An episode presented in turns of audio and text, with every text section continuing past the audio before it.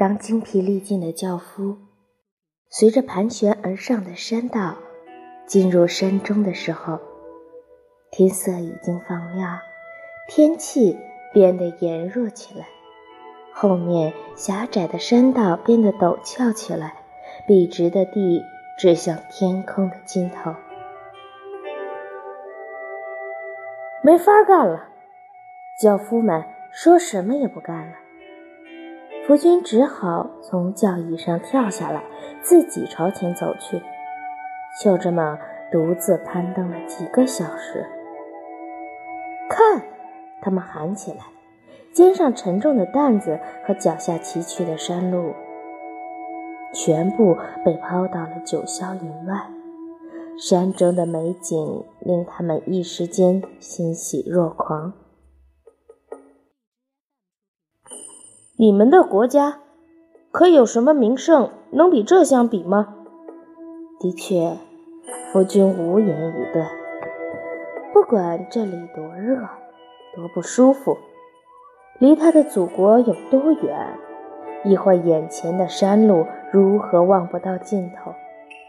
英伦三岛的任何一座高山或是峡谷都无法与这武夷山摄人心魄的魅力、庄严雄伟的气势相比。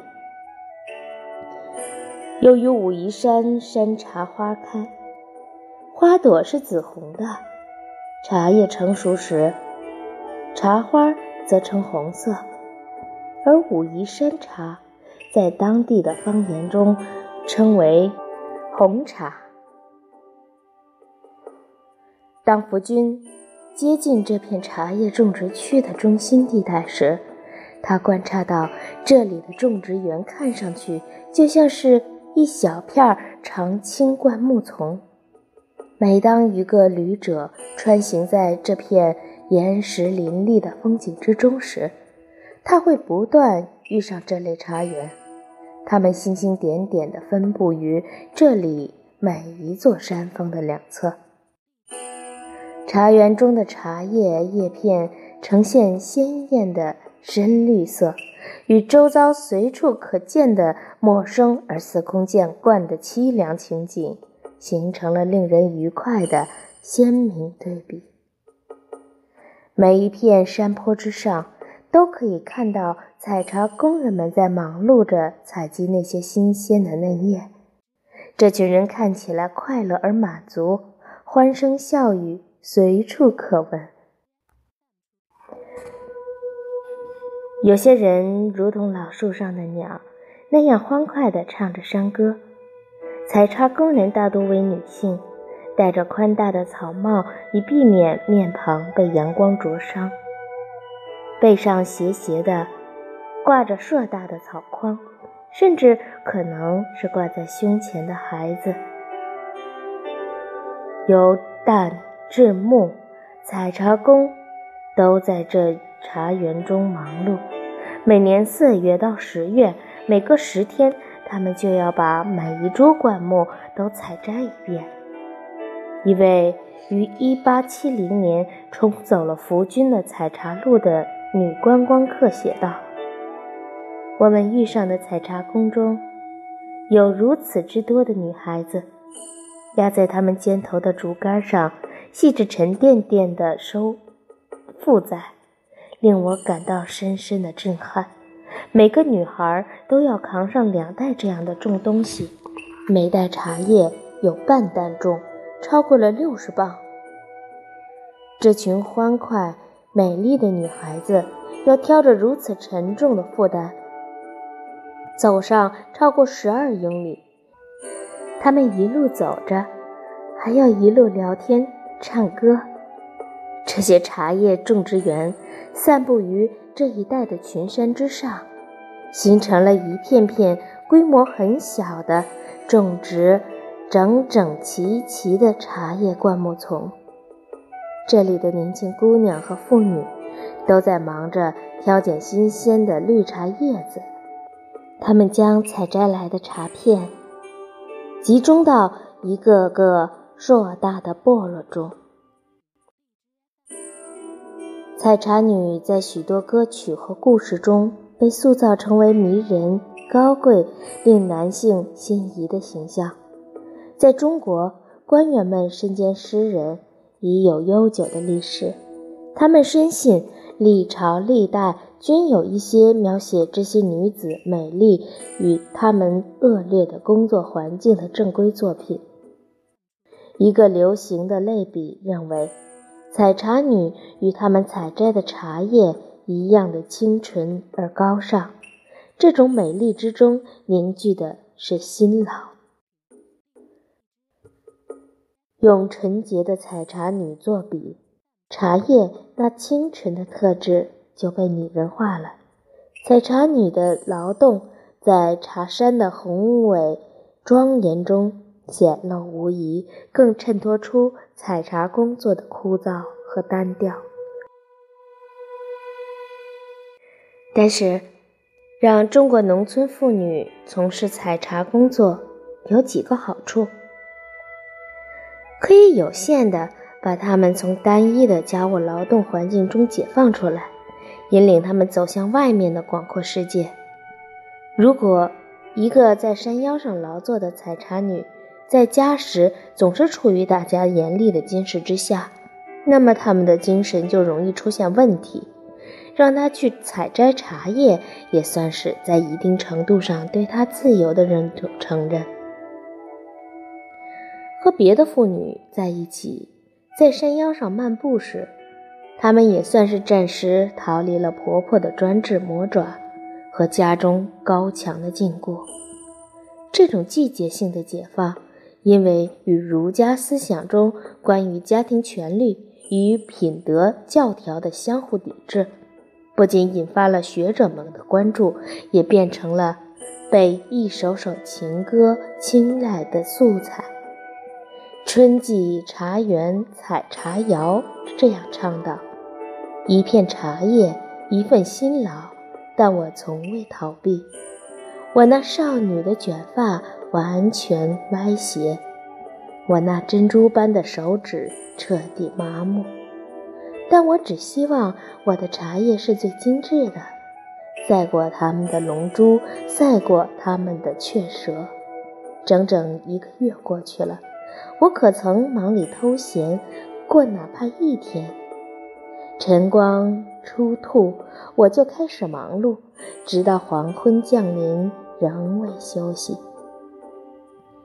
夜幕深沉，但见我仍立于炒锅之前。不是忙成这样，我珠玉般的白皙的脸庞会变得现在这样惨不忍睹吗？今天，茶树的高度被人认为限制在其腰处，每株灌木都要经过提片。这是一道让茶树看上去整个上半部分被剪去的工序，这样茶树会变得又宽又矮，采摘起来较为费力。茶叶灌木丛必须始终排成整齐有序、引人注目的一行，但在福军那个年代，山腰上的茶叶几乎是长荒了的一片。当福军看到茶叶采摘工完全由人力来完成时，他目瞪口呆。这份工作的辛苦之处不在于的弯腰干活，或者天气炎热，或是工作地点在高海拔，而在于实际工作内容。如果把一棵茶树比作一株圣诞树的话，采茶工人只能采摘最顶端的那镶嵌着星星的枝叶，可能只有区区的几根挂在装饰物上的树枝上。由于只有每个树枝的顶端所生长出来的两片最为娇嫩的、能释放出柔和醇香气息的叶子，才能用于制茶。因而，从每株茶叶上采下来的叶子只有区区一把而已，根茎以下的陈叶味道则苦涩难闻。如果把所有的采下来的嫩叶进行检测，以免有根茎、叶柄混杂其中的时间也算进去的话，一名灵巧的采茶工每天可以采下一万三千只嫩芽，约三千二百只嫩芽堆起来可以达到一磅重。如此算来，一个。娴熟的采茶工人每天应该可以采下十磅左右的绿茶，对照五磅茶叶经过晒干后仅剩余一磅的标准，货架上每摆一磅茶叶，就要依靠人力摘下五磅新鲜的茶叶。夫君记载，当地人完全清楚茶叶采摘工作对茶树的健康是不是有利。因为他们在开始采摘的之前，一定要费尽心思的照料茶树，让它们长得健康茁壮。采茶工序安排对采茶造成了极大的压力。一株灌木自今天四月起，每隔十天就被摘一次，一旦遇上雨天就得停止。采茶工作要一直持续十月，这时雨季开始了。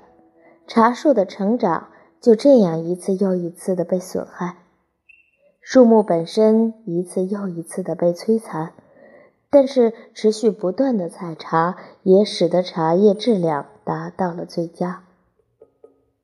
茶树被种下后，也会逐渐长出深入地下网络般的主根，这就会抵消持续不断的树枝修剪所带来的伤害。这些根须会沿着树干向上运输营养，具有治愈效果的树枝、树叶经过树叶的充分滋养后，将散发特殊的味道。采茶者将茶树移植到别的山上时，也会将茶树上的果实和花朵清理干净，所以花果和茶花。都会影响茶树的自我修复。例如，一旦结出果实，那势必要从树干中的养分分走一部分，用于滋养果实所诞生的种子，而这一部分的养分，本是用于采摘过程中受损茶树树干的自愈的，这样它就可以长出更多的新芽来。